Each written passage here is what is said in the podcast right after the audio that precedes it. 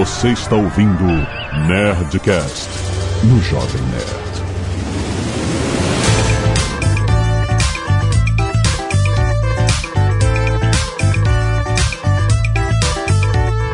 Landa, landa, landa, nerds! Aqui é Alexandre Antônio, Jovem Nerd 2. O hambúrguer da Faço Queijo Bando especial. Você fala pequeno um pouco, Gengeli. Cara, essa campanha foi foda. Aqui é Flávio Augusto e pra mim é sem picles. Aqui é o Sandro Magaldi. O Alexandre roubou o que eu ia falar. Ah. Tão não. previsível que era. Não, não, Roubou. Eu ia falar, juro por Deus, Não, da não, minha ideia geração. Não, mas era a minha ideia também, pô. Ele roubou minha ideia inconscientemente. Tal qual o Rei Croc. A polêmica vai pegar hoje, hein, cara. Você tá parecendo aqueles caras que disseram que pensou no YouTube antes dele ser inventado. Ah. Isso. Mas é verdade. É o dois hambúrgueres, alface, queijo de molho especial, cebola picles um pouco com gergelim que eu ia falar, pô. Tá bom, tá bom, tá bom, tá bom. Aqui é o Azagal e eu não sei o que tem de especial no hambúrguer que você tira tudo. É verdade, que é o- quando você tira picles, aí é hambúrguer especial. Olha aí, Flávio. Aliás, vocês estão numa fase boa de hambúrguer, hein? O último Nerdcast Ó. tava ótimo, Ó, né? não foi? Delicioso. Pô, delicioso, cara. E hoje nós vamos pro McDonald's, você acha, Alexandre? Oh, excelente! Vamos, vamos falar sobre a gestão e as histórias por trás das cortinas de Ray Kroc, o fundador, entre aspas, do McDonald's.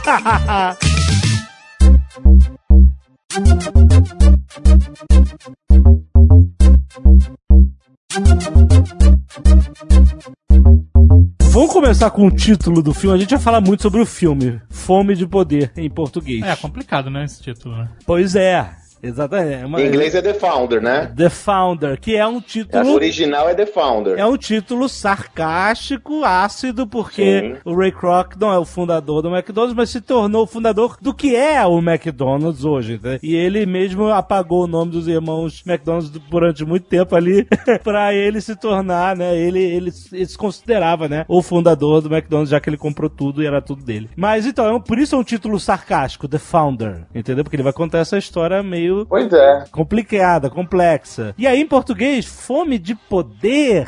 Fome porque é McDonald's, é um trocadalho. É, sim. Né? É, Mas não é, isso, né? trocadalho. não é bem isso, né? Não é a fome de poder que é o drive dele. Mas antes de falar do título, cara, quem é que escolhe os títulos, né? Que deve ter um cara que o trabalho dele deve ser escolher. Deve ser o mesmo cara que escolhe o nome dos furacões, né? Ou então o cara que escolhe aquelas jornadas do Lava Jato, Flávio. Pois é, né? As, as, as É o cara que fases, só né? dá título, cara. As fases do Lava Jato, a fase e tal. a fase- Esse cara, a função dele é dar título. Do Furacão tem uma lógica, né? Uma vez eu li que tem toda uma lógica de abecedário e tal, né? Tem, tem. Esses É- outros é- títulos eu não é sei se uma- tem tanta. É, do Furacão ele é uma progressivo, né, dentro do abecedário e uma hora nome masculino, outra hora nome feminino. Bom, a partir daí, de repente, conta o nome da avó, o nome da tia, do tio, não sei. De repente, alguém escolhe esse negócio. Mas já tem, os nomes já estão todos lá, de A a Z, já escolheram todos. Até o próximo ciclo Ah, já vi uma tem o galera nome. falando que esses nomes não são bons porque eles não geram a urgência necessária. Ah, vem o furacão Irma, vem o José. É, José. Ah, um- se você chamasse de, sei lá, Devastator, Seria maneiro, seria maneiro. aí sim ia gerar um medo. Sim, é, É, pessoas... É, pois é. Desde, ó, mas o, o pessoal que faz o nome das fases do Lava Jato também é bom, hein, cara? Podia mandar ele dos Estados Unidos. É verdade, eles estão mais inspirados. Agora, o cara que escolhe o nome do filme, enfim, ele certamente ele escolhe o nome que ele acredita que vai vender mais. É, é, o, o nome de um filme, o nome de um livro é uma peça de marketing. É Fato. um head, é, exatamente, é o que ele acredita que vai vender mais. Então, Exato, isso- exato. Nós poderíamos dizer que brasileiro gosta de treta, então. Né? Porque- não é? Com certeza.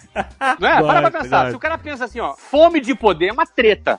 É um título treta, cara. Sim, sim, é verdade, é verdade. Ô, É bem- E, assim, é, eu não gosto do título, eu não penso que o título representa a história. Sim. É, eu não vou defender aqui o Ray, entendeu? Mas eu não penso que represente a história. Porque o título é um título um pouco pejorativo, né? Ele é como se fosse o seguinte: ele é alguém que tem aquela ganância ponto de prejudicar alguém. Porque o filme ele dá a entender, ele tem esse viés, o título dá esse viés. Uhum. É, E aí, aí, obviamente, tem um certo teor de polêmica a história, a gente até pode revisitar Sim. aqui a história ao longo do papo, mas não é exatamente essa treta, porque na minha opinião, na minha avaliação, é fácil observar que o McDonald's não seria nada se não fosse Ray Kroc. Ô Flávio, mas você não acha que mesmo a narrativa, eu tava revendo pra esse nosso papo e tal, com outro olhar agora. Mesmo a narrativa tem um viés, né, cara? São os caipirinhas, coitadinhos, bonzinhos. A narrativa tem um viés também, você não acha? Mas é cara? muito menos do que o título. Eu acho que tem menos do que o título. Tem um pouquinho também, porque, de novo, a treta vende. Treta vende. Mas não é do tamanho. O título, pra mim, o título em português, ele teve mais treta que o The Founder, com toda Sim, a ironia e sarcasmo que poderia ter. O título é, é original, ele é mais provocativo, eu acho. É. É, ele é mais provocativo. É, porque no fundo, o Ray ele foi fundador, sim, do que é o McDonald's hoje. Exato, Porque, exato. é, não é, sabe, os irmãos McDonald's, eles criaram uma lanchonete e qual foi o grande mérito deles? Eles tiveram um insight. Eles eram pessoas meticulosas, inteligentes, ah, digamos, nerds. Eles eram bons de processos, né? Isso, Muito. eles criaram um processo, o insight deles foi o quê? Foi a linha de montagem para fazer um hambúrguer. Isso O foi um Speed, insight. né? Acho que era o nome do processo, né? É o Speed, né? Exatamente. Então, ou seja, isso é uma, é uma boa sacada. Agora, só essa sacada não transformaria o McDonald's no que ele foi hoje. Então, é isso que eu queria colocar aqui, é o seguinte. São duas histórias interessantes. A dos irmãos Mac e Dick, que é uma história de empreendedorismo também, cara. Eles vieram do nada. Eles dirigiam um É. caminhão empilhadeira nos estúdios de, de Hollywood e eles tinham esse sonho de criar, de trabalhar com lancho, e lanchonete, o cacete. E eles foram crescendo de lugar e aumentando até que eles chegaram no que é o primeiro, considerado o primeiro restaurante de McDonald's. Ele, e eles foram seguindo. Eu li partes da biografia do Ray Kroc, obviamente a biografia do Ray Kroc é mais bondosa com o Ray Kroc do que o filme, né? Claro. Mas mesmo assim tem momentos interessantes, porque se você estabelecer no final, ok, o Ray Kroc foi um filho da puta por não pagar os royalties dos caras e etc. Ok, mas o que, que existe de inovador nas duas histórias? E é interessante isso, Flávio, porque acontece muito no mundo. Os irmãos McDonald's tinham um drive de inovação inacreditável. O restaurante, quando eles criaram, não era um restaurante de fast food, ele era um drive-in como qualquer outro. As pessoas paravam o carro e esperavam ser servidas. E eles mudaram o modelo de negócio deles por vontade própria, cara. É uma inovação que eles criaram. O, o próprio Isso. Ray Kroc falava, os caras inventavam. Eu, eu poderia simplesmente ter copiado tudo. Ao mesmo tempo, tinha coisas que eles tinham inventado instrumentos da operação ali que ninguém Perfeito. no mundo usava. E os caras criaram essa merda. Mas a- a- o que é bacana, que a gente vai no decorrer do papo, a gente vai evoluir, que tem uma história um pouco mais extensa, e quem está nos acompanhando vai conseguir avaliar o todo, porque assim, quando a gente fala só de um pedaço, corre o risco de ser injusto. Aham. E o que tu tá falando é fato. Os caras tiveram todo o mérito e foi justamente esse mérito que atraiu o Ray pro negócio. Sim. Porque o Ray que tava ali fracassado, né, não tava dando certo o negócio dele, vivia um momento difícil, não conseguia vender lá aquele negócio de milkshake dele lá. E ele acabava por tentar vender aquela parafernália lá ao redor de todos os Estados Unidos. Ele conheceu várias operações nos Estados Unidos. E quando ele conheceu a operação dos irmãos McDonald's, o que aconteceu? Ele viu que ali tinha alguma coisa especial. Exato. E isso atraiu ele para dentro daquele negócio. Sim. Ou seja, digamos assim, os irmãos McDonald's tiveram ah, o benefício justamente da entrada do Ray nesse processo. A partir dali se formou uma parceria, como acontece em vários, em vários negócios. Por exemplo, no Jovem Nerd, eu tenho certeza que vai existir a história em que o Alexandre, o que o Jovem Nerd encontrou a Zagal e formaram uma parceria. Exatamente. O Jovem Nerd olhou, olhou pro Azagal, é, foi amor à primeira vista.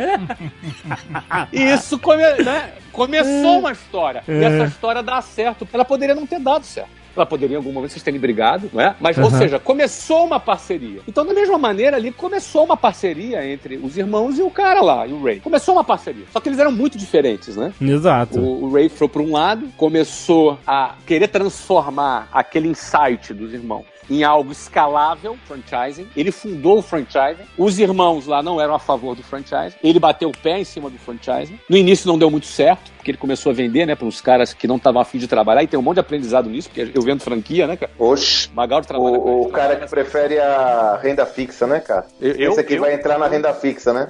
Eu, não aceito franqueados Exato. que, que vai botar dinheiro e vai botar alguém pra tocar o negócio. Não aceito. Não tenho interesse nesse perfil. Não preciso do dinheiro do cara, entendeu? Aliás, aquele perfil é o clássico, né, Flávio? O cara jogando golfe, né, cara? É o, Perfil é clássico. o clássico perfil que não rola, Aí, velho. Ele aprendeu, apanhou, aí ajustou, percebeu, lembra? O cara que tava vendendo Bíblia, né? Exato. O judeu que tá vendendo o Bíblia, judeu né? que tava vendendo Bíblia, e ele viu que o cara, pô, pegou esse cara, investiu no cara, aí o cara deu certo, ou seja, ele ajustou a máquina de expansão e começou a expandir. Logo no outro momento, o que, que ele percebe? Que aquele troço não dá dinheiro, entendeu? Pô, o negócio não tá dando dinheiro, a conta não tá fechando. Aí ele conhece um cara estudioso de finanças, um moleque lá, que chega e que dá uma dica pra eles que ó, o melhor negócio tá no imóvel, tá na expansão imobiliária, ou seja, ele transforma o negócio de expansão numa expansão imobiliária e aí sim ele dá um transforma o McDonald's naquilo que ele é hoje, até hoje, que é um negócio imobiliário. E aí Exato. quando ele transforma isso num negócio imobiliário, ele começa a expandir com consistência, começa a crescer. E aí chega no ponto, que esse é o ponto que eu queria chegar, a relação dessa parceria se estressou. É isso que eu queria perguntar, na verdade. É justamente isso. É, pelo que o filme coloca, a parceria deles sempre foi estranha. É, eles tinham um interesse em comum, que era ganhar mais dinheiro, mas os, os irmãos McDonald tinham uma visão do negócio, enquanto ele, ele tinha tinha outra. E eles não conseguiram alinhar essa visão. Eles sempre tiveram uma relação muito conflitante. Vocês que têm bastante experiência com sócios e com franqueados, dá certo uma relação nesse escopo? Não tem como dar certo. Não tem como. como dar certo. Tá sentenciado Ali- ao fracasso. Ali eles achavam que poderia dar certo e é muito comum franqueados, empreendedores, novos empreendedores administrarem um casamento ruim com o seu sócio e achar que em algum momento aquilo vai dar certo. É o contrário, a tendência é piorar. Porque um, um grau de desvio hoje, ao longo do tempo, se transforma em. né, o, grau, o grau vai aumentando, né, o desvio vai aumentando, entendeu? É, aquele, aquele pequeno desvio hoje, a tendência é se tornando um monstrengo ao longo do tempo. Ô, Flávio, tem aquela sua frase lá que você comenta sempre que eu uso como referência. Sócio ruim é mais caro que juros de cheque especial. Mais caro que juro de banco, exatamente. Juro de banco é mais barato, eu até digo outra coisa, sócio que não trabalha também. Dá é mais trabalho. caro que juro de banco. No caso lá, é claro, gente, que uma sociedade, nem todo mundo é igual, vai ter 100%, é igual casamento. Eu vou fazer 25 anos de casado agora, eu concordo em 100% do que a Luciana fala e ela comigo. E ela é sua sócia. Sócia na vida, sócia no casamento, nos filhos e até nas empresas também. Então, eu diria, mesmo um casamento, uma amizade ou uma sociedade em especial, vai ter desentendimento. Só que quando você tem as duas partes comprometidas a sempre resolver o problema, e até mesmo que um pense de um jeito, outro de outro, mas se chega a ser um acordo, alguém abre mão no momento, outro abre mão na outra, você consegue criar uma convivência. E não era o que acontecia lá entre ele e os irmãos, né? É. Eles terminavam a ligação batendo o telefone na cara. né? One word persistence. E é isso que eu acho interessante de te perguntar aqui, porque você vê que os irmãos McDonald's tinham um espírito empreendedor de inovação também. Só que os irmãos chegavam até um certo ponto e tinha um teto ali. E o Ray Kroc via eles a escalabilidade, Então, exatamente, a que os irmãos não que, que viam. eu percebo ali é uma questão até que bate um pouco aqui na nossa situação do Jovem Nerd, que é os irmãos McDonald, eles tinham um compromisso muito grande com a qualidade. Aham. Pro restaurante, pela lanchonete, ter o nome deles, da família deles, era, era uma questão quase de honra. Que aquilo tinha que ser um super produto, que nunca podia deixar de ter a qualidade que tinha no- na batata, no hambúrguer, o que seja. Esse era o medo da franquia e da escala. Uhum. Enquanto o Ray Kroc não tinha esse apego como eles tinham ao que eles tinham criado. Eles tinham apego a- a- ao crescimento. Eu concordo 100% com o que você está falando, legal. E até vivi isso, porque quando eu abri minhas primeiras escolas, eu abominava fazer franquia. Eu não queria fazer franquia. Na minha idiosincrasia pessoal, ali, no- na- nos, nos meus paradigmas dos quais eu acreditava, eu associava franquia a uma porcaria. Unidade própria, qualidade. Assim, minha meta era ter 100 escolas. Só que quando eu cheguei a 24, eu já estava viajando igual o Jovem Nerd, viajando para quatro, cinco cidades por semana, ah, me encontrando minha mulher nos aeroportos, ralando pra caramba, testado, e falei, cara, não vou morrer, vou morrer e não vou conseguir tocar esse troço pra frente. Então, assim, não vou conseguir chegar nas 100 desse jeito que eu tô trabalhando. E foi quando eu me voltei pra franquia. E eu entendi que franquia não é sinal de perder qualidade. No fundo, você perde qualidade quando você não tem competência pra ter os controles corretos, seja unidade própria ou seja em franquia. Uhum. Ou seja, o que garante a qualidade, quem quer crescer, quem quer expandir, o que garante a qualidade é a tua competência de reinventar e recriar os seus controles sobre a operação. Se você não tiver essa competência, pode ter uma loja só e você pode ter toda boa intenção, mas vai ser ruim. Então eu vejo que os irmãos eles tinham uma visão meticulosa. Isso é bom. E o Ray tinha uma visão de expansão. Eu acho, inclusive, que é um casamento perfeito. É, se você botar isso no, Exato. no papel, parece, né? Porra, tu tem os caras lá que são meticulosos e o cara da expansão. Se esses caras criassem um acordo entre eles, eles iam longe. É porque eles iam Exato. trabalhar só na expansão, iam ter, né, em, processos e melhorar os processos, e o É. cara ia fazer o trabalho dele que é Mas, fazer na minha opinião, os irmãos McDonald foram medíocres. Essa é a minha opinião. Eles não estavam abertos para expansão. Eles prefeririam ficar pequeno pro resto da vida. Então, colocando ao- de lado o fato do Ray Kroc ter sido filho da puta e não, não ter pagado royalties, o cacete, vamos falar Não, da parte da lá, competência isso de trabalho, lá. exatamente. Mas, mas eu, eu, eu, eu acho que a gente tem que chegar lá no, no final dessa história. A gente vai chegar nesse pedaço aí. Sim, sim, sim. Eu acho que naquele momento ali, naquele momento inicial, eles concordaram em estarem juntos. Vocês concordam comigo? Sim. Sim, sim. E eles começaram um trabalho. Porra, aí eles de um lado lá, os irmãozinhos ficaram naquele mundinho deles, não saiu daquilo. E pro outro lado, o Ray explodiu. Pum! Ele pegou lá um insight, que aquilo ali, ele já era sócio daquilo. Aquele know-how não pertencia mais somente aos irmãos, era dele também, era sócio. Ele começou a vender franquia, aperfeiçoou a venda de franquia, criou o modelo dos imóveis, o negócio foi bombando. E chegou um momento que uma parte não quis mais. Quem rachou o bico ali foram os irmãos, cara. Eles não quiseram mais. Pois é, porque você vê, se você parar no filme, mostra uma parte que ele fala que queria vender publicidade pra Coca-Cola dos menus e colocar marca lá e tal, não sei o quê. Isso, os primeiros conflitos. E os né? irmãos ficam putos porque o cara tá simplesmente desobedecendo eles e tal, e fazendo do jeito que ele quer. Mas para pensar, se eles tivessem concordado em vender publicidade no menu, não seria uma filha da putagem, seria genial. E é Seria complicado. genial. E é complicado quando você tá numa sociedade que você, um dos sócios tem que obedecer o outro cegamente, né? Pronto. Sim. Mas aí, o que que aconteceu? O Ray, cara, ele era minoritário. Sim. Então, os os irmãos meio que davam essa peitada neles. Na verdade, ele não era nem sócio, né? Ele era. Não, não era um nem sócio. Franqueador. Ele Tinha era um... participação na expansão, né? É, é engraçado, isso que vocês estão trazendo é muito interessante, né? Que a gente percebe a ambição de um empreendedor quando tem um negócio. Tem alguns empreendedores que eu diria que é o caso dos irmãos McDonald's lá. Eles são os caras, talvez aqueles caras que gostariam de ter um lifestyle business, sabe? Um negócio pra eles, pra dar uma grana, pra curtir e tal. aham. Enquanto Tudo que o bem. Ray Kroc, viu? Não tem problema nenhum, desde Não, que eles não fossem sócios, né?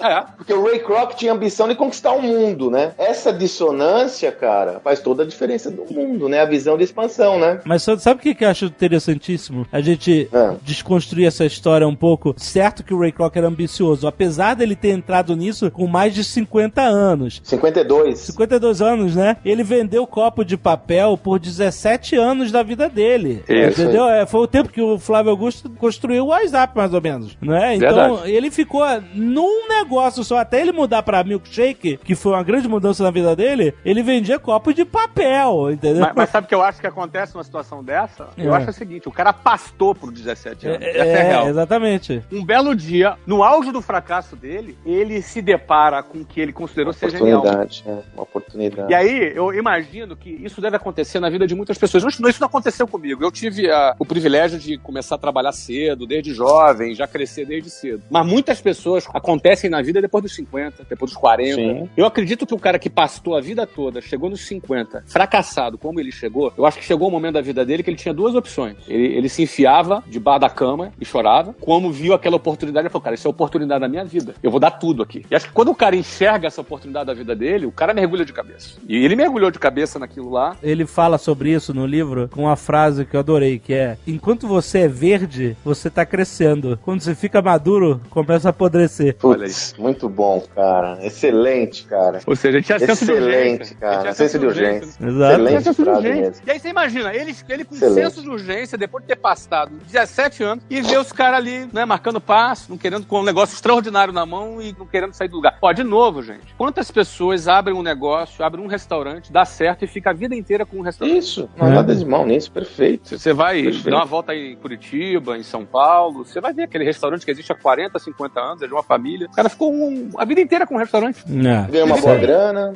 Ganha uma boa grana, tá tudo certo. O que eu acho maneiro é justamente como esse sonho expansivo dele tem estágios. Porque você sabe qual foi a primeira.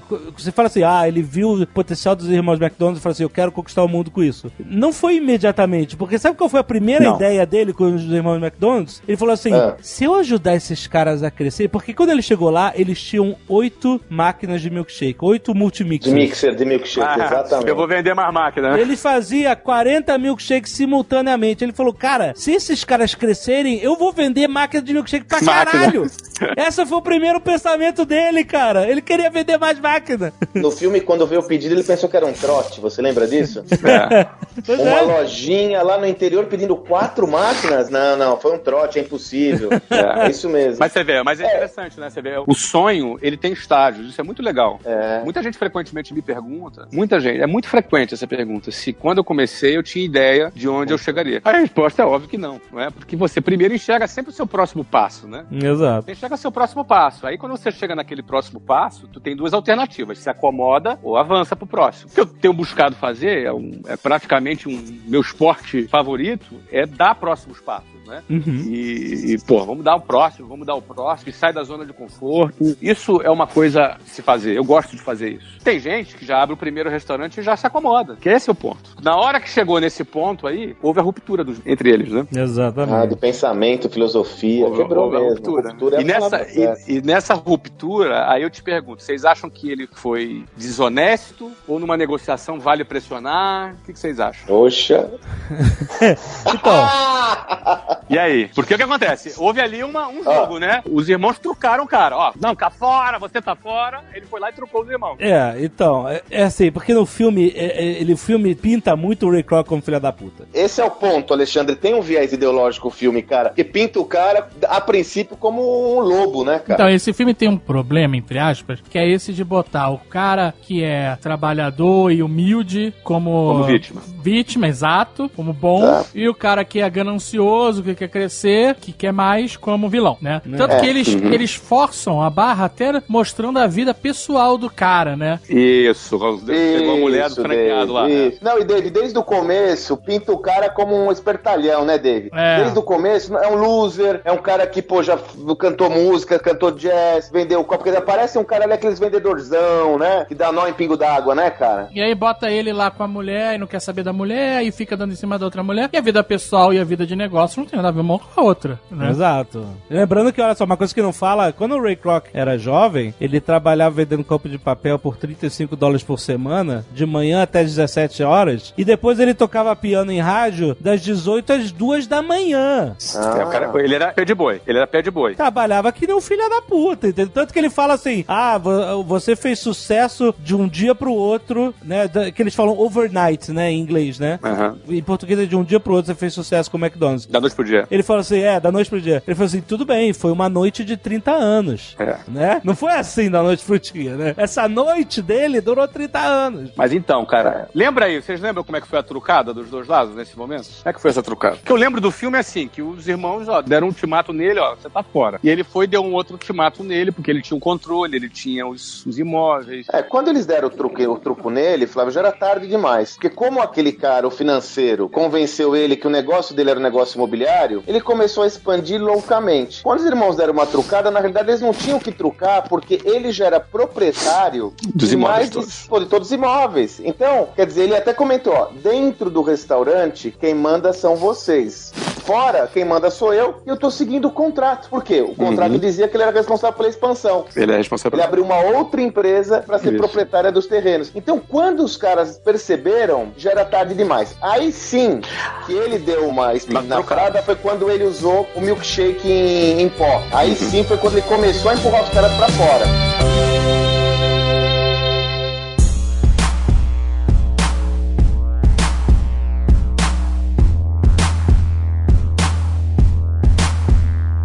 O negócio de re- desrespeitar o contrato foi uma via de duas mãos pra eles. Segundo a biografia do Ray Kroc, entendeu? Por quê? Ele falou o seguinte: quando ele foi abrir o primeiro restaurante que ia ser a loja modelo dele, a primeira loja do Ray Kroc do McDonald's lá em Chicago, ele falou: "Olha, gente, é o seguinte, não dá pra fazer a loja com o mesmo projeto de arquitetura de vocês, porque eu não tenho tanto espaço horizontal, então vou ter que fazer um porão pra fazer uma fornalha e, e para ser estoque. Tudo bem?" Aí eles falaram: "Tudo bem." Então, aí, segundo o nosso contrato, eu tenho que. Todas as modificações têm que ser por escrito e assinadas por vocês. Vocês me mandam essa carta? Ah, não, não precisa. Tá tudo bem, pode fazer aí. E aí o que acontece? O Ray Kroc passou anos, trocou de advogado três vezes, se reunindo e batendo boca com os caras, porque os caras não mandavam uma autorização por escrito pro Olha cara. E o advogado dele falava assim: Olha só, se vocês não fizerem isso, mandarem a, sua, a autorização por escrito, o meu cliente está exposto a litígio. Ou seja, Poxa. eles mesmos poderiam processar o cara. Ah, ó, eu não tenho nada escrito. O que você fez é isso? Entendeu? Você modificou aquela merda toda sem nada por escrito. Então, você vê, você consegue entender como na cabeça do Ray Kroc, um dia ele fala assim: foda-se, eu vou fazer também. É que esses, Entendeu? esses caras são muito lentos. E a real é que os irmãozinhos lá, eles eram muito lentos, muito roda presa. Eles estavam lá na- no mundinho deles. lá. Agora, olha, não seria bom se eles continuassem nessa parceria? Se eles continuassem a propriedade? Pra todo mundo, né? pra todo mundo. Não precisava ter separado. Não, poderia.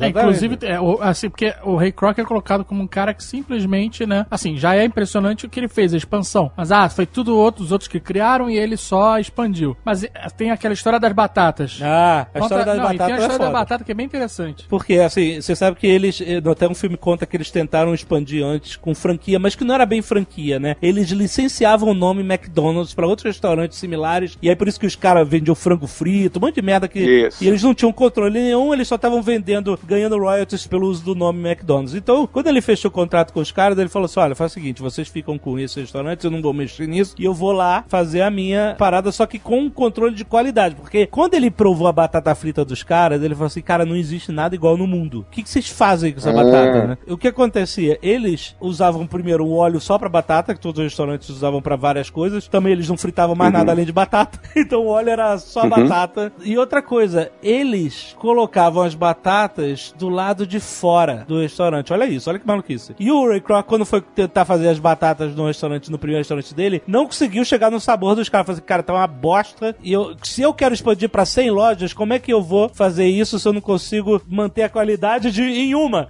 e aí ele ligou pros irmãos, falou: Olha, tô com problema da batata frita aqui, não tô conseguindo. Aí eles não souberam ajudar o cara. Aí ele ligou pra Associação de Batatas e Cebolas de Chicago, alguma coisa assim. Chamou técnico, um monte de gente lá pra tentar chegar, entender o problema da batata. Enfim, no final eles entenderam o seguinte: os irmãos McDonald's estocavam as batatas frescas que eles compravam frescas, os fornecedores, do lado de fora da loja, lá em São Bernardino, que tem um clima desértico. E eles, eles tinham lá uma grade de galinheiro para os ratos não entrarem e comerem as batatas, eles protegiam as batatas lá e tal. Só que o que acontece? E o técnico falou: a batata tem, quando ela é colhida, ela é só água, é cheia d'água. E quando ela vai secando, ela, os açúcares dentro da batata vão mudando de estado, etc. Foi explicando coisa de coisa técnica. Então os irmãos McDonald's, deixando elas ao relento naquele ar desértico, criaram um sistema de curar as batatas que eram inéditos. Sem saber. Sem saber, sem querer.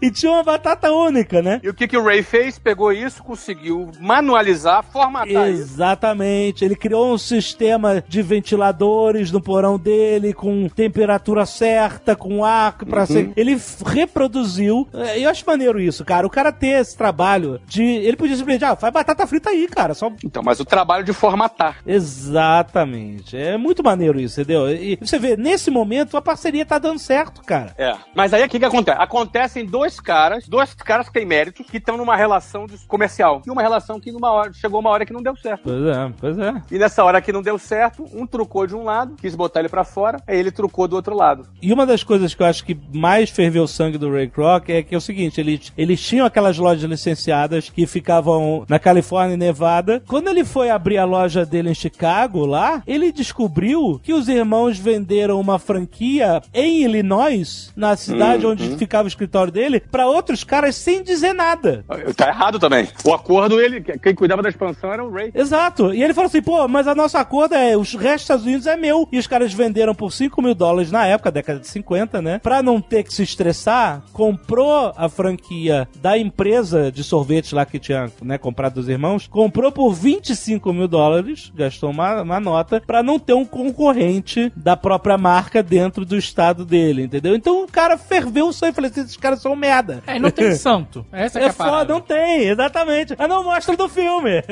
É isso mesmo, É, David. Talvez não tenha uma resposta pronta aí, né, Não cara? tem. É um contexto. É, mas né, tem o velho? quê? Uma relação bizarra, cara. Peraí, mas tem o quê? Dois caras criaram um sistema inovador de produção em série que tem muito valor, mas era um roda presa. E tem um outro presa. cara que demonstrou que tava querendo dar uma virada na vida dele, que enxergou uma oportunidade de multiplicar e tava fazendo isso com sucesso. Exato. E num determinado momento, essa relação acabou. É. E na hora que essa relação acabou, ou os irmãos compravam o Ray, ou o Ray comprava os irmãos.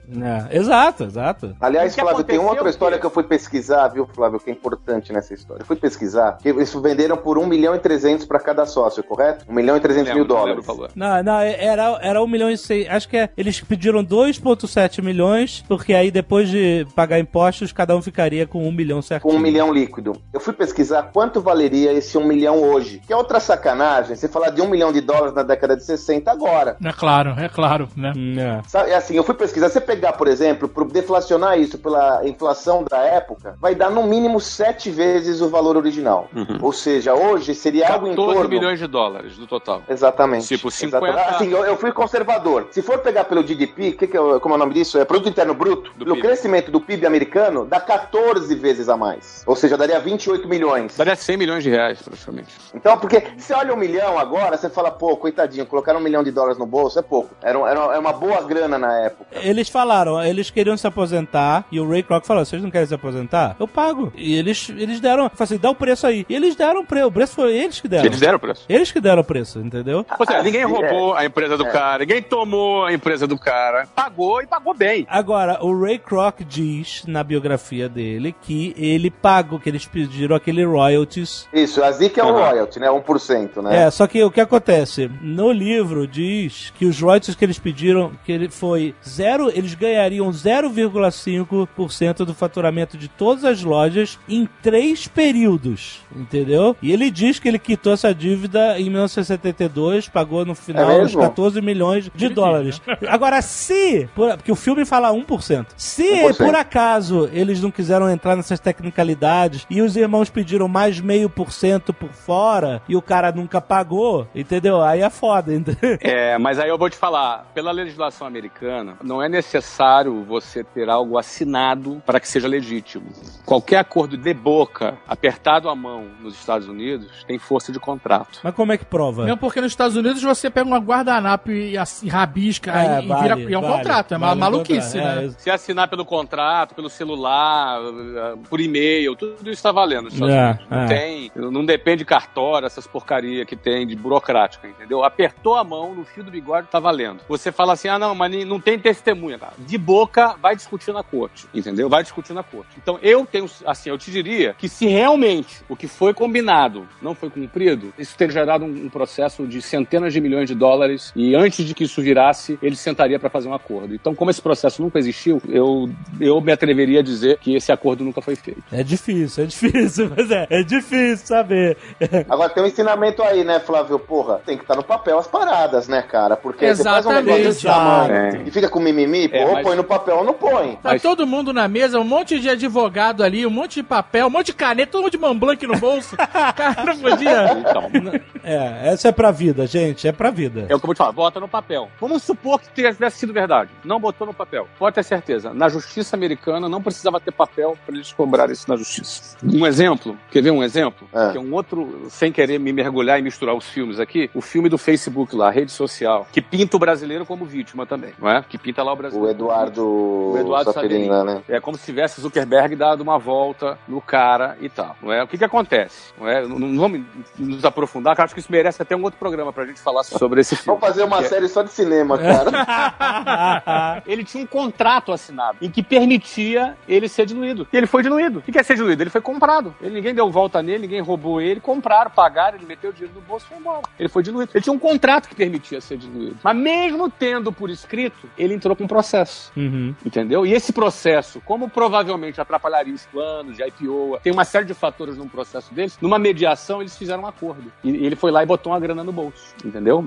Eu não sei aqui os detalhes do acordo, mas o cara tem alguns bilhões de dólares na conta. Ah, e nunca to- e- e nunca tocou no assunto, porque certamente nesse acordo, se ele tocar no assunto, ele paga alguns bilhões de, de multa. Ah, ele tá isolado na Ásia, vivendo bem É. lá. Você vê que ele não fala nesse assunto, ele não fala nesse assunto. Acho que ele mora em Singapura, né, hoje.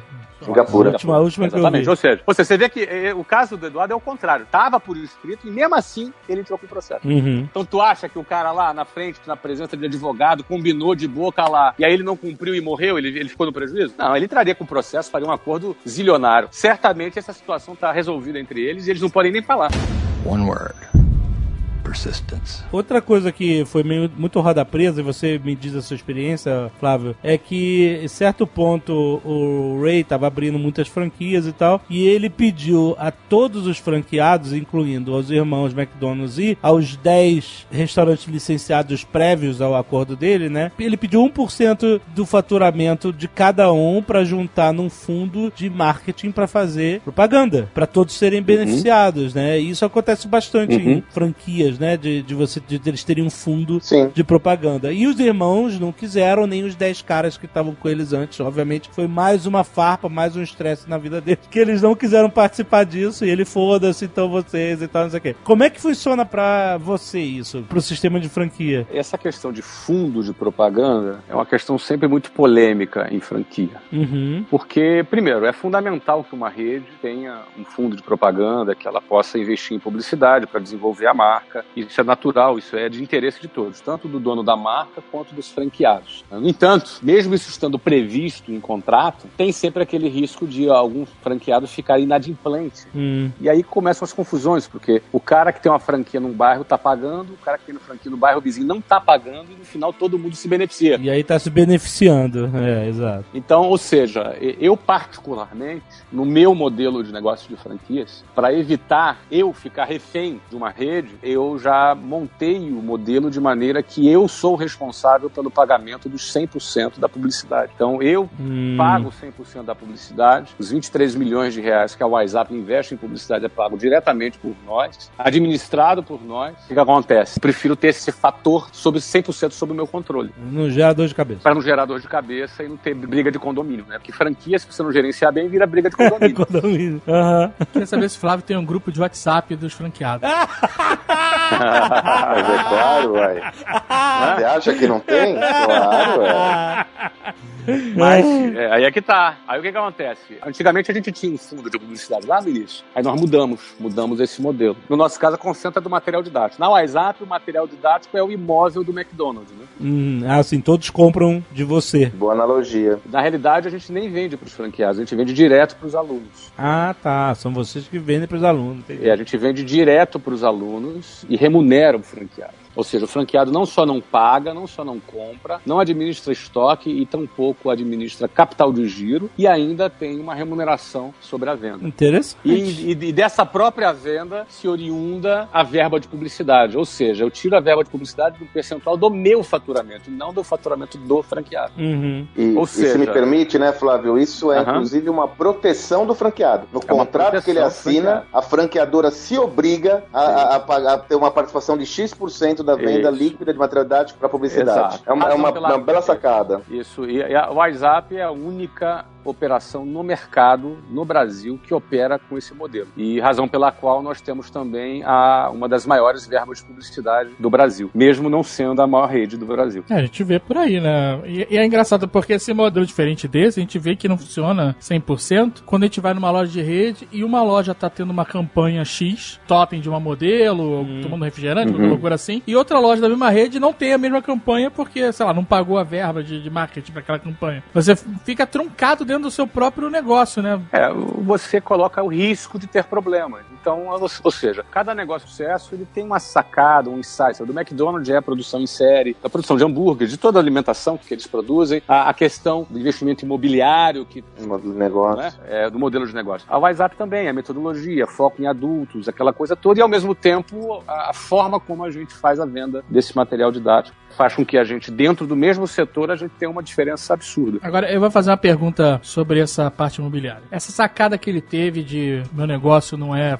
vender sanduíche, meu negócio é, é o ramo imobiliário. É ser dono dos terrenos. É. O que, que vocês acham dele não ter apresentado isso para os irmãos McDonald? Ele ter feito, isso é um negócio meu, porque fui eu que bolei, eu com esse maluco aqui. É que eles iam prender essa merda. Eles iam glosar, eu acho, né? Tudo que ele apresentar pros caras, eles glosavam, porra. É, é por isso. Tudo- na eu- cara. outra coisa, a dor tava no bolso dele. Lembrem-se que ele tava no prejuízo, três meses sem pagar a hipoteca da casa, a casa a dele de- tava em risco. Pô, cara, vou falar com os caras, os caras vão me dar um nó de novo. Deixa eu tocar pau nisso daqui, Da cara. mesma, Pelo amor isso, de da Deus. mesma maneira que os irmãos estavam lá com a sua casinha paga, bonitinha, da mesma maneira que o Eduardo Saverin estava lá é, fazendo seu estágio em Nova York, depois que se formou, enquanto o Zuckerberg tinha largado a Harvard para poder tocar o McDonald's. Ou seja, você sempre tem alguém que tem mais ambição e alguém que tem menos ambição. Não é? Alguém que tem mais fome e outro alguém que tem menos fome. De poder?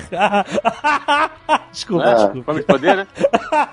Eu gosto de falar ambição como fome, né? Sim, sim, sim. Por isso que eu uso essa, esse Eu nome. também Então, gosto assim, muito, né? Às vezes dentro de um casamento isso acontece, dentro de uma sociedade isso acontece. E aí que pode estar o problema, né? O Carlos Wizard, que hoje é nosso sócio na WhatsApp, ele, na rede dele, ele, se eu não me engano, tinha mais de 300 imóveis que lhe pertenciam. entendeu? Dele. Inclusive, quando ele, Hum, pessoalmente dele, que eram alugados para as franquias. Era o mesmo formato. Que ele usou, inclusive, quando Flávio. ele vendeu ao Wizard, ao Wizard, os 300 imóveis continuaram com ele. E que estão alugados até hoje para as unidades da Wizard. Nossa, interessante. Gênio. Aham. Mas vocês vejam, o caso da Casas Bahia, Samuel Klein é dono dos imóveis. Abílio Diniz, outra, outra coisa, não. Abílio Diniz é dono de imóveis do Pão de Açúcar e hoje ele é dono do Carrefour. Isso é, é fato. Esse é o modelo, essa é a beleza desse modelo de negócios, né? Uhum. Assim, eu, eu particular, eu poderia falar um programa só sobre esse assunto. Eu não gosto de imóveis. Você não gosta Eu- de imóveis, né?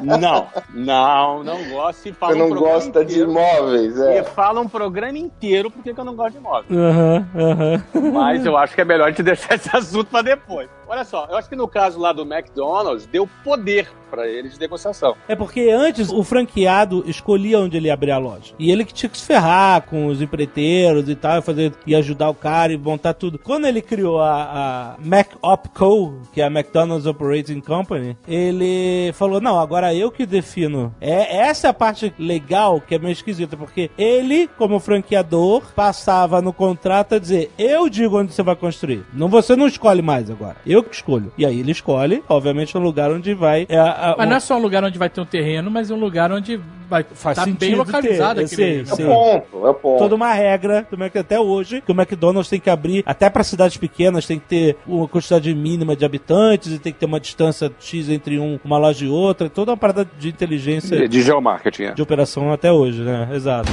One word persistence. Agora, vocês sabem que a despeito dessa visão, né, Alexandre, que o Flávio coloca, eu gosto de imóvel, gosto- o que é mais importante, em minha opinião, é um tema que nós já falamos em um dos nossos programas. É a beleza do modelo de negócios. sim porque senão os imóveis não, não, não iam valer nada porque Exato, meu amigo. E Não assim, é? de repente, Alexandre, o Flávio tem. Como o Flávio disse, o modelo de negócio deles, do Flávio, no caso, o imóvel é o material didático. Aham. No caso dele, ele encontrou um modelo de negócios mais adaptado àquele contexto. Na minha visão, e sempre estudando muito essa galera toda, bebendo dessa fonte, a visão do modelo de negócios é essencial para o projeto de crescimento de qualquer empreendedor. E aí, isso tem tudo a ver com escalabilidade de crescimento. Por isso que a diferenciação entre o cara que quer empreender um lifestyle business para o cara que quer crescer.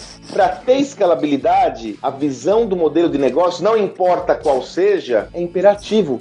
Ele conseguir funding, ele conseguir grana. Porque, por exemplo, essa ideia, e eu entendo até a visão aí de que o Flávio trabalha de imóveis, essa ideia de ter imóveis no Brasil, lá nos Estados Unidos, é fácil ter hipoteca, né? É fácil levantar funding pra mas terreno. de- deixa- cara, deixa- aqui no deixa- Brasil, cara. É, deixa eu falar um pouquinho sobre isso, só para não deixar muito no ar. Não vou falar um programa inteiro sobre isso, porque, vamos lá, eu penso até, é uma dedução minha, né, que o Ray, ele entendeu que ser dono do imóvel daria a ele uma segurança grande. Eu acho que foi premeditado, entendeu? Eu acredito que ele enxergou, inclusive, que ele teria mais controle sobre um negócio cuja marca ele não era o dono, se ele fosse dono dos imóveis, entendeu? Se ele fosse dono dos pontos de venda. Eu Aí, Flávio, acredito... só contribuindo com você no filme, dá um insight, quando ele fala do imóvel, ele fala pro financeiro dele, ah, se eu fizer desse jeito, eu vou ter mais controle sobre os caras, entendeu, cara?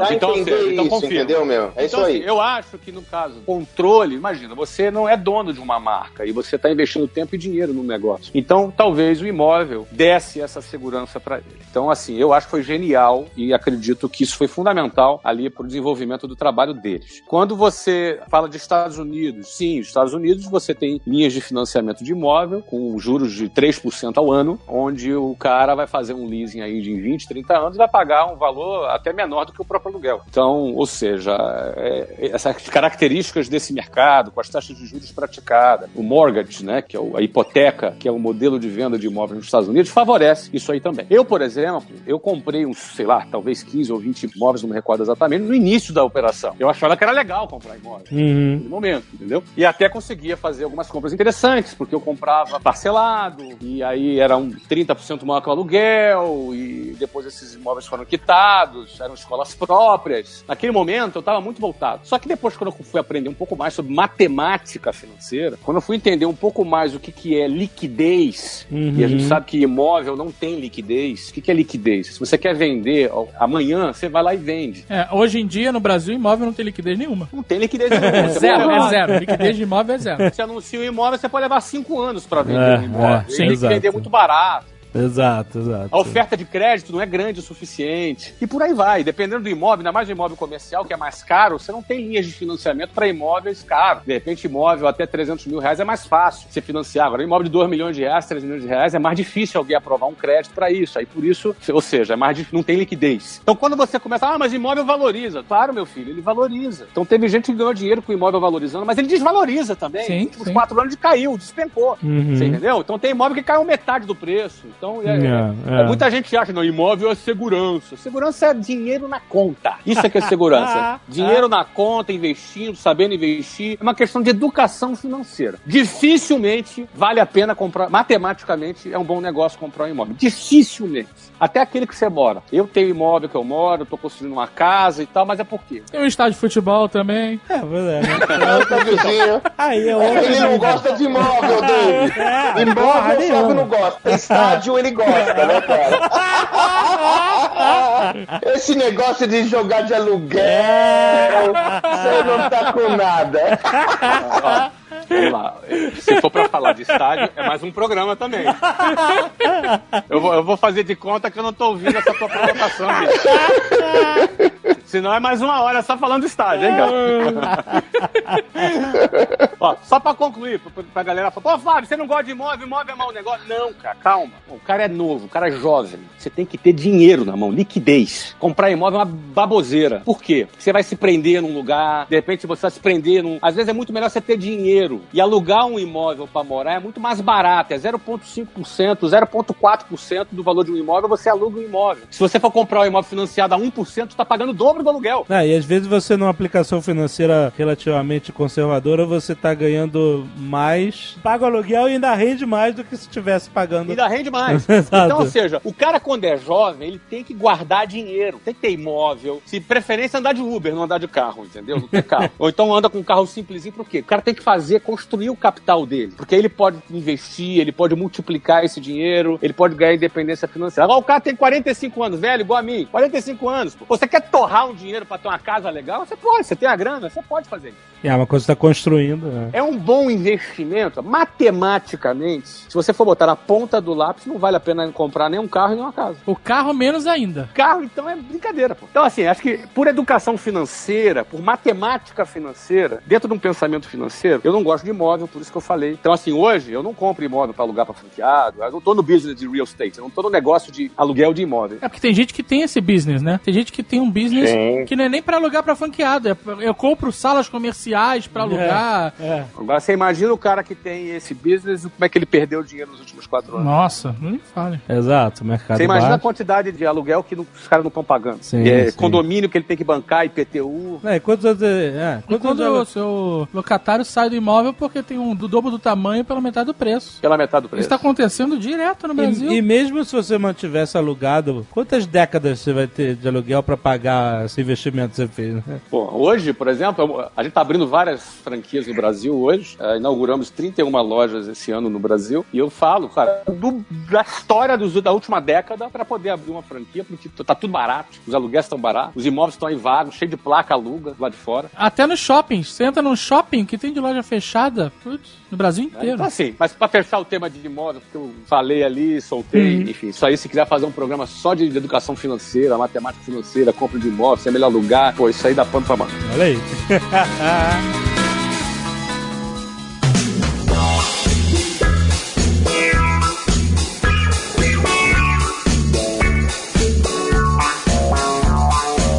em certo ponto da relação problemática deles, começou a se preparar para se desfazer do negócio com os irmãos. Ele pensou em vender, Alexandre? Não, não, não. Ele viu que aquele negócio eles estavam dando bypass nele, vendendo é. licença para outros caras sem falar com ele, ele falou assim: não vai dar certo. Mas isso não tava no filme, não. Não, né, não tá no filme. Parte, né? Nada. Então o que ele falou assim: eu poderia ter copiado o modelo de negócio dos caras é. e não ter pago um centavo e pros caras. Se ele fosse um mau caráter completo, um Dr. Evil, é o que ele teria feito, porque os caras mostraram todo o processo mostraram tudo. De fato, isso aconteceu. E eles, e, e, ele fala assim: é, não sei se porque eu fui ingênuo, era, ou, ou, então eu fui honesto demais, mas eu não fiz. Eu quis trazer os caras para dentro porque eu acreditava neles e o caraca. Enfim, isso, palavras dele, né?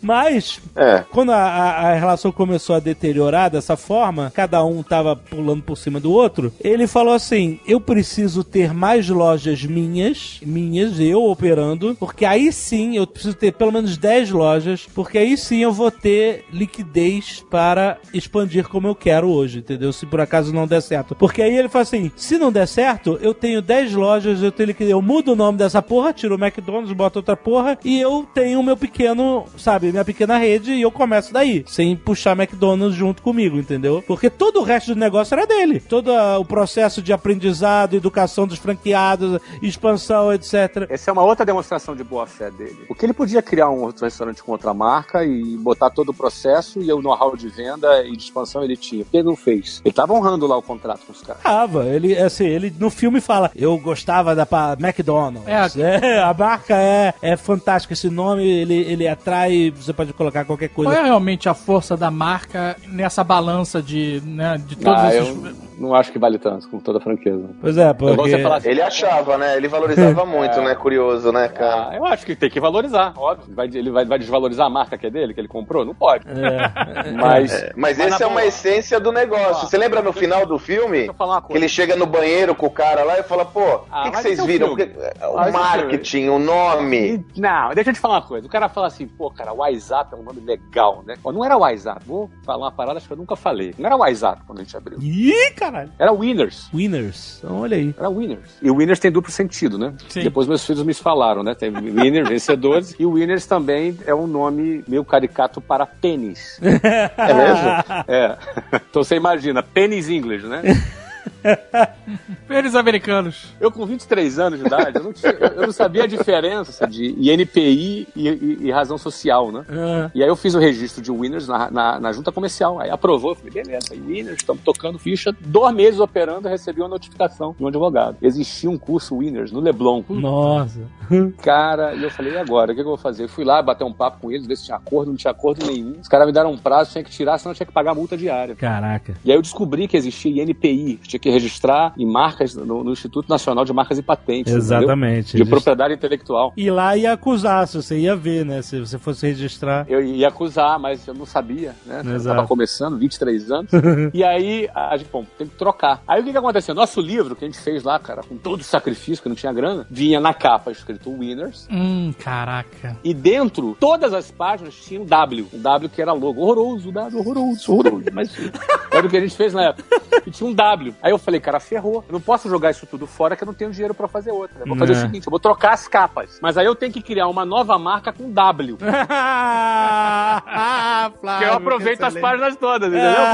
aí eu chamei, chamei meus funcionários todos, falei pra ele, ó, cara, casa caiu, não dá pra ser o Winners, pô, a gente ficou ali se lamentando umas duas horas, porque a gente adorava o nome, o nome é maravilhoso. Uhum. Hoje eu acho feio, entendeu, cara? Mas na época a gente achava maravilhoso. Vocês perderam. Aí, pois é, aí a gente perdeu esse nome, tem que criar um outro nome. A gente tem um prazo de uma semana pra trocar de nome. Ó, relaxa, a gente acabou de abrir faz um mês, um mês e meio, dois no máximo. Acabou de abrir agora, não vai fazer diferença nenhuma. Daqui a um ano a gente não vai nem lembrar disso. Uhum. Só que é o seguinte, tem que ser um nome com W.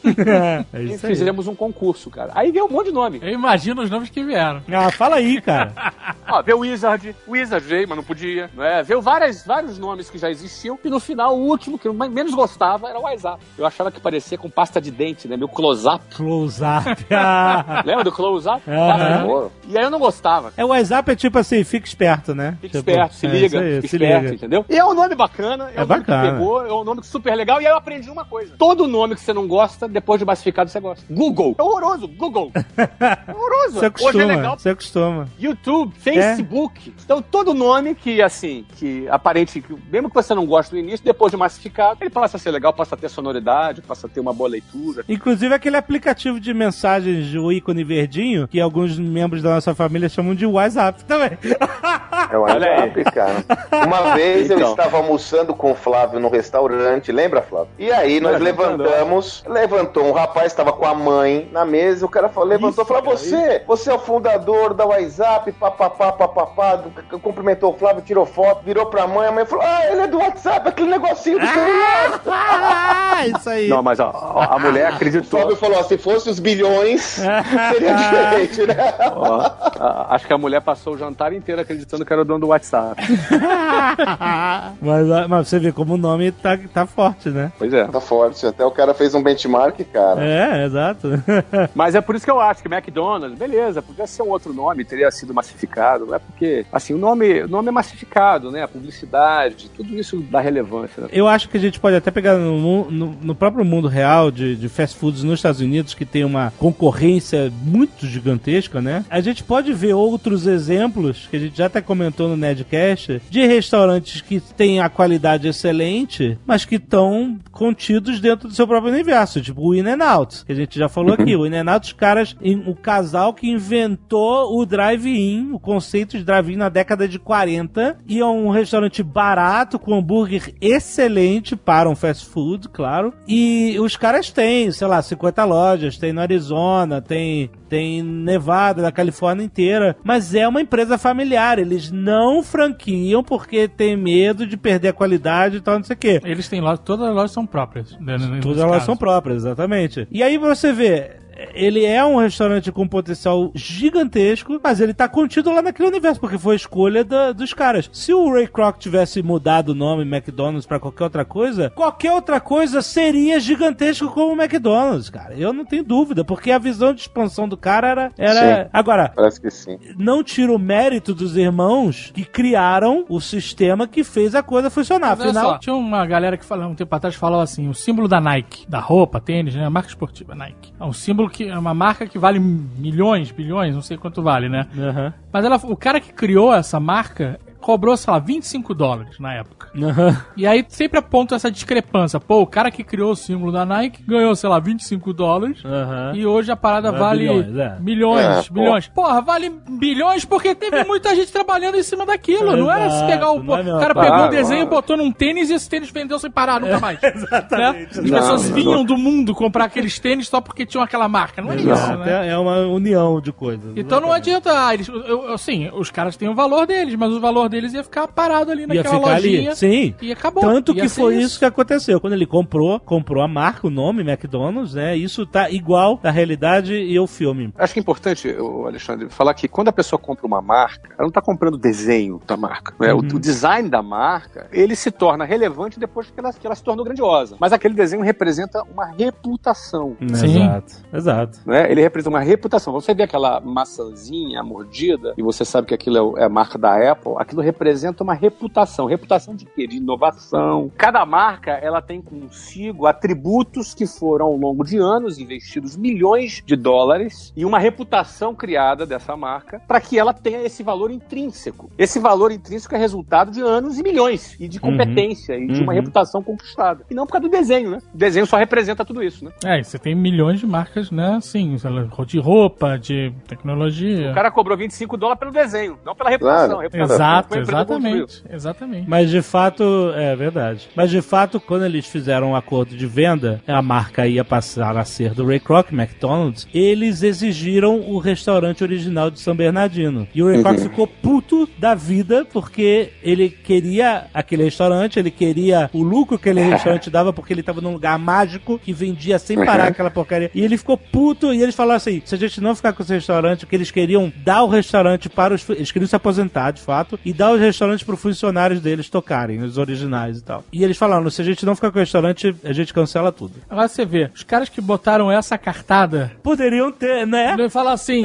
se você não assinar aqui que vai me dar 1% do lucro, não, faz tem muito negócio. sentido, né? Não faz sentido, né? Exatamente. Oh, não é Porque ó. no filme não tem isso. Na carta deles falarem, ah, não, a loja é nossa ou eu cancelo tudo. É, não tem isso no filme. Não tem. O tempo inteiro com cara de bobo os dois. O filme deixou a treta no ar, mas é óbvio que teve acordo ali. E eles falaram, ó, a gente cancela tudo. Aí o Ray Kroc ficou putaço, aceitou. E isso, essa parte no filme, e, nas- e- e realmente aconteceu, ele abriu o McDonald's na frente Frente. do Big M. Passou a se chamar Big M, que eles não podiam mais usar a marca, né? E ele abriu o McDonald's na frente do Big M, que era a loja original do McDonald's, e ele faliu os caras. Com o tempo, os caras não conseguiram segurar. Porque... E ele fez isso de propósito, porque tava puto.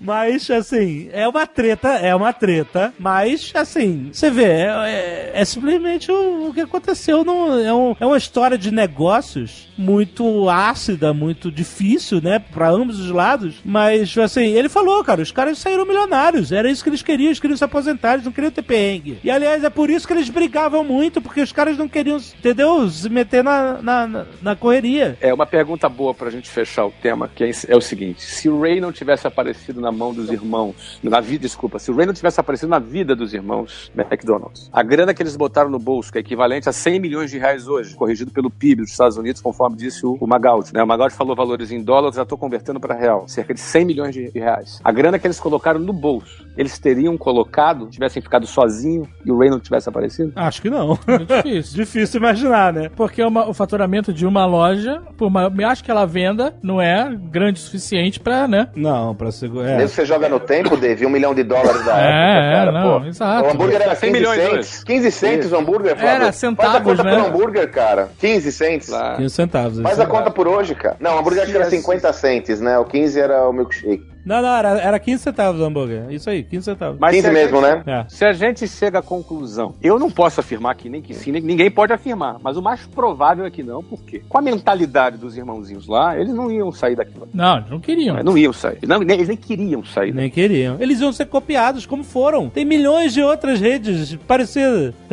Exatamente. Então, a- o bottom line, a conclusão Bottom line é isso, cara. é que o Ray gerou um grande benefício para eles e brigaram. Aquela sociedade, aquela parceria contratual, que não era uma sociedade, mas era uma parceria, que ele cuidava da loja, o outro cuidava da expansão. Aquela parceria que eles fizeram, ela foi produtiva para todo mundo até aquele momento. A partir dali, houve uma ruptura e um comprou o outro. Isso é negócio. Não tem nada de errado. Agora, se o cara não pagou o ROI, eu acho que isso é lenda, porque ele teria entrado com o processo, teria ganhado centenas de milhões de dólares. Isso não aconteceu. Então, na minha opinião, isso é lenda. é, nunca, nunca saberemos.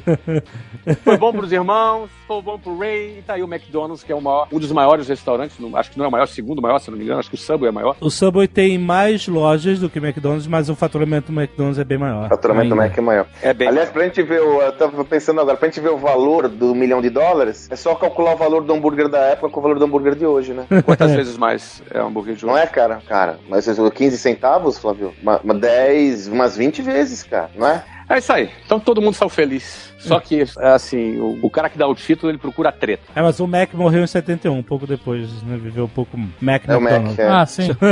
Ele morreu em 71, então, assim, é, foi um, um pouco depois. Ele viveu mais 10 anos. Ah, mas aí, aí É. cara. É, não- Pra azar dele. Fazer o quê? Ia morrer de qualquer jeito.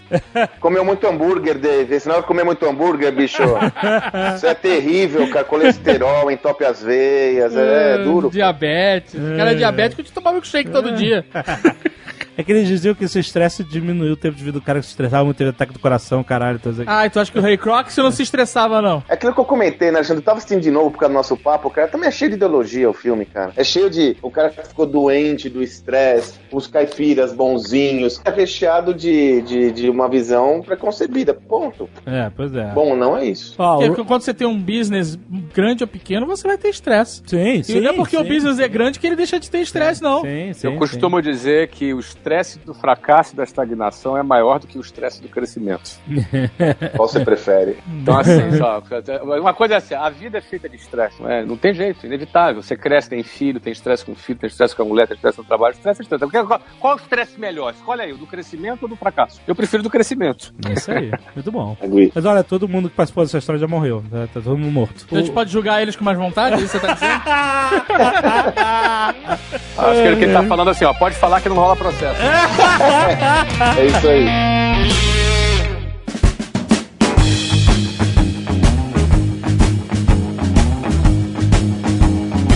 Vamos aproveitar que a gente está falando de franquia, que a gente está falando de McDonald's, isso tudo. Eu lembro que eu assisti a esse filme e eu fiquei bastante inspirado na, na visão expansionista, na- no desejo de crescer. E eu queria falar hoje da WhatsApp.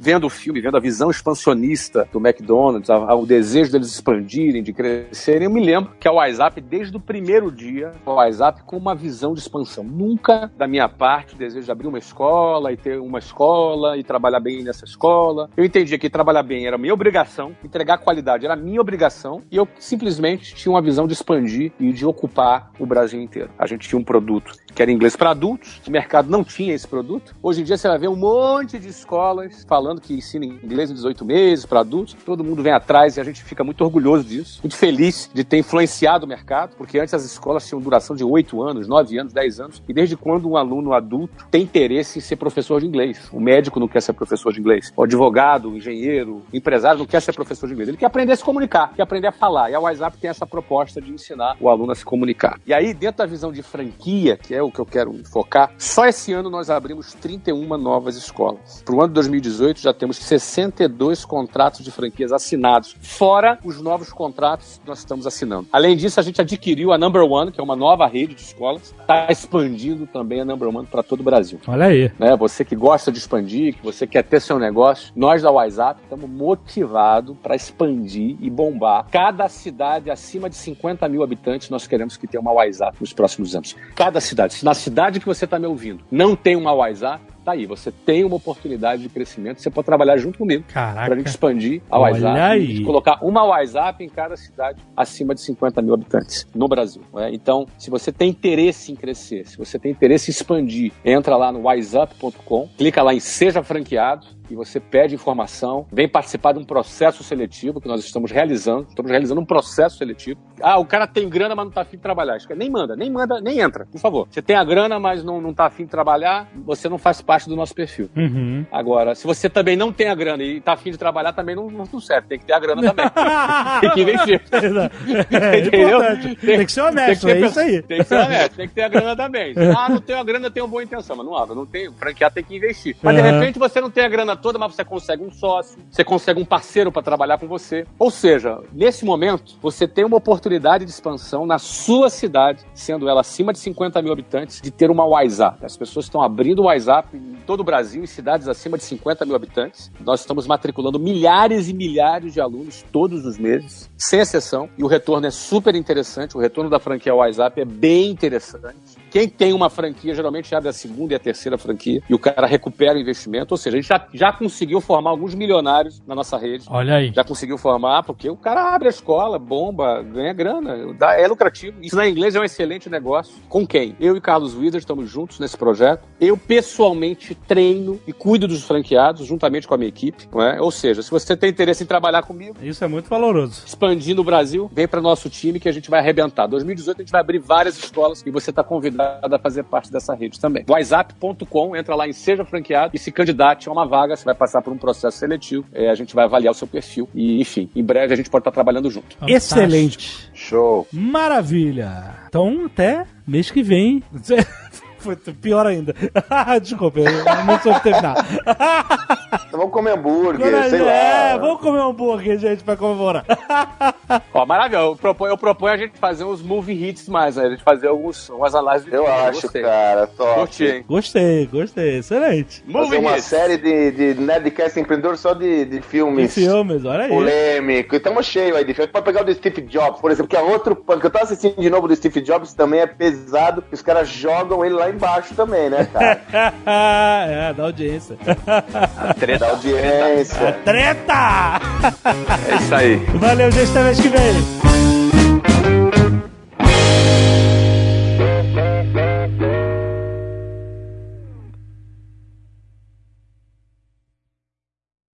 Este Nerdcast foi editado por Radiofobia, podcast e multimídia.